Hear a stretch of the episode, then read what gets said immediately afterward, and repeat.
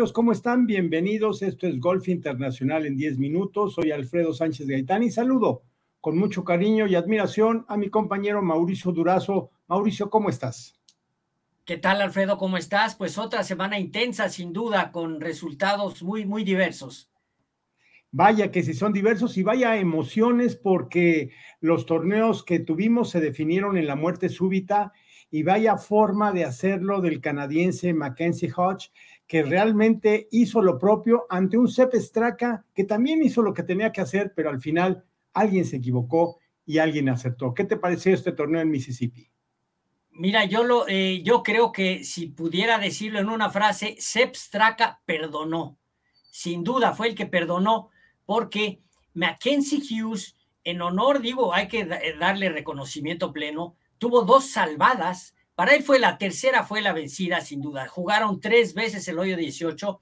Y yo di un dato, Alfredo, que llama la atención que ni, eh, ni Mackenzie Hughes, ni Seb Straka, ni Garrett Eagle, que terminó en el tercer lugar, ninguno hizo algún verde en el hoyo 16, 17 y 18. Es decir, Hubo nueve pares entre los tres, lo cual llama la atención porque normalmente eh, eh, los hoyos de la presión, los hoyos decisivos, los hoyos en que se presta para que un torneo se decida, pero en esta ocasión no sucedió así. Se fueron a la muerte súbita, pero Straka perdonó. Mackenzie Hughes en regulation se pasó mucho después de haber errado con el drive. Estaba a más de 30 metros para hacer prácticamente un dos pots imposible. Lo logró eh, en tanto que Sepp Straka eh, ejecutaba un pot para Verdi muy mal ejecutado, horas, eh, minutos antes que él. En el primer hoyo de desempate le toca el mismo pot, hay que decirlo, al austriaco, y no aprovecha, lo ejecuta mejor, pero no en boca.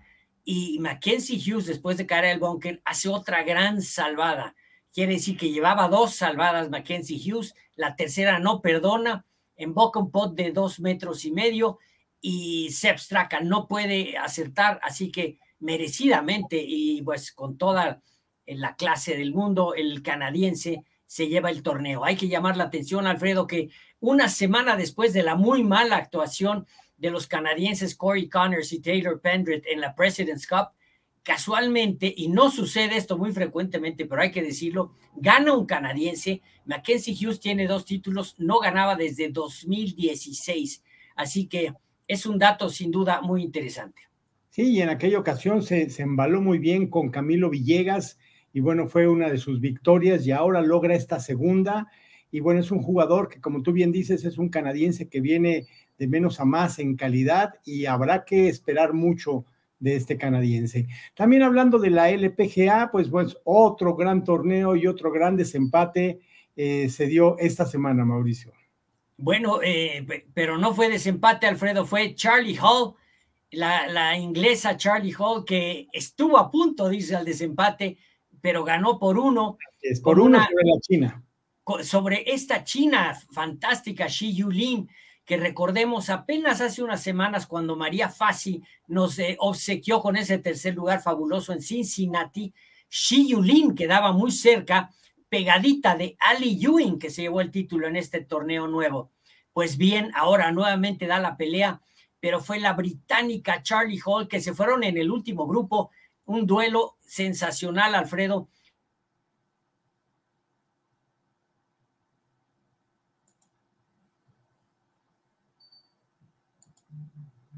fue, así que, fue así que, pues, eh, Charlie Hall se lleva el primer título en seis años, al igual que Mackenzie Hughes. Charlie Hall no ganaba en seis años. Segundo título, al igual que Mackenzie Hughes.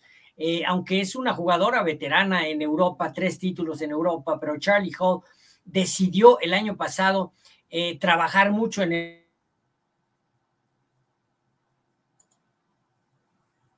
Así es, eh, fue, una gran victoria de esta jugadora, definitivamente en donde el score de, Hall fue de 266 golpes, 18 bajo par, uno menos que los 267 de la China, y de esa manera se quedó con el segundo puesto en, solitario. Así se escribió la historia con el primer título eh, en casi seis años para esta británica, que es parte del Tour Europeo y ya ha formado parte en varias ocasiones de este Tour Europeo. Y también ahí participó estuvo, estuvo participando, aparte de ella, Albán Valenzuela y Gaby López, y en esta ocasión, Mauricio, pues la suerte corrió mejor para la suizo-mexicana Albán Valenzuela. Muy buena actuación de Albán Valenzuela, un décimo lugar, eso le da una mayor tranquilidad para enfrentar el fin de año, eh, porque está dentro de las mejores, eh, en el lugar 61 creo que subió Albán Valenzuela, pero fue un avance muy importante para ella y sobre todo recuperar la confianza en este juego, jugó mucho mejor. Eh, Gaby López no tuvo tanta suerte, terminó en tres bajo par. Se esperaba quizá una mejor actuación de Gaby López, pero bueno, ahora fue Albán Valenzuela en este gran torneo, Alfredo.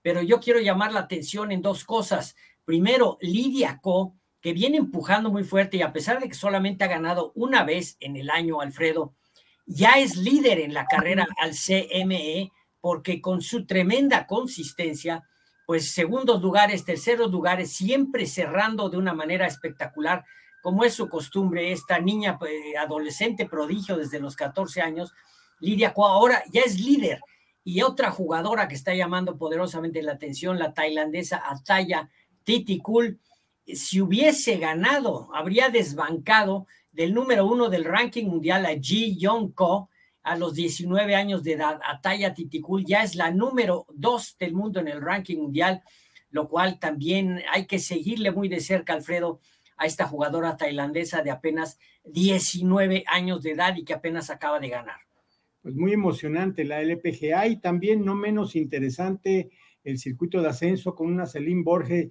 realmente muy bien en el Epson Tour, maravillosa actuación y donde participaron nuestras nacionales y desgraciadamente en esta ocasión solamente Fernanda Lira, Mauricio, fue la única que logró la posición número 29 y ninguna de las demás mexicanas pudieron pasar el corte.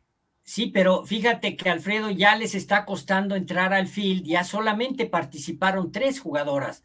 Eh, venían jugando hasta cinco, a veces hasta seis jugadores con Brenda, con Ale Llanesa, con Regina Plasencia, con Fernanda, con Ingrid, pero ahora solamente jugaron tres jugadoras. Y la única que pasó el corte fue, fue Fernanda Lira. Ana Paula e Ingrid ahí estuvieron, no, no libraron el corte y Fernanda Lira, bien, bien por ella. Mauricio, ¿qué sigue en esta semana donde, por cierto, el PGA Tour contrademandó a Lip Golf, entre otras de las noticias de esta semana?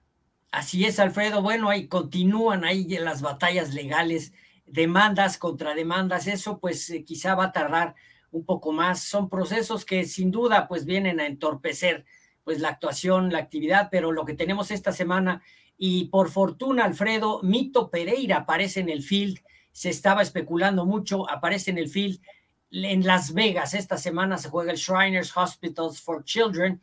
En Las Vegas, un torneo, pues sin duda muy importante, porque van a estar figuras de la talla de, por ejemplo, Patrick Cantley, el campeón defensor Sung Jae Im, la sensación coreana Tom Kim, va a estar Max Homa, que se ha convertido en un verdadero titán eh, del golf estadounidense recientemente, y Ricky Fowler y otros jugadores estarán también ahí. Emiliano Grillo, que no lo comenté, Alfredo, tuvo una actuación destacadísima. Esto llegó a compartir el liderato en esta semana eh, en Jackson, Mississippi, sin duda, pero un triple bogey, pues terminó, sepultó sus esperanzas. Pero vaya si viene golpeando bien la pelota Emiliano Grillo y finalmente creo que está invocando algunos pots. Así que esperemos que continúe esta racha en el torneo de Las Vegas. Por las mujeres jugarán las damas en Lake Merced, en Daly City, California, muy cerca de San Francisco, en la parte norte. Está eh, programada Gaby López, no está María Fassi, tampoco estará Albán Valenzuela. Y finalmente en el Champions Tour, Jim Furyk, eh, pues ha invitado a sus amigos a su torneo Constellation Jim Furyk and Friends en Jacksonville, Florida. Eh, realmente esperamos que no haya tenido mayor consecuencias el impacto tremendo del huracán que tuvo eh, así que Jim Fury y sus amigos estarán disputando un gran torneo sin duda, con gran camaradería.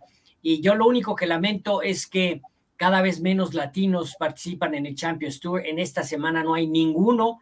Entre Carlos Franco había estado jugando algunas semanas, Molina también, pero ahora lamentablemente, Alfredo, no hay ningún latinoamericano en el field en Jacksonville, en Florida. Mauricio Durazo, pues muchísimas gracias. Amigos, esto fue Golf Internacional en 10 minutos por cortesía de Infogolf América. Mauricio, nos vemos la próxima semana. Un gran abrazo, muchas gracias.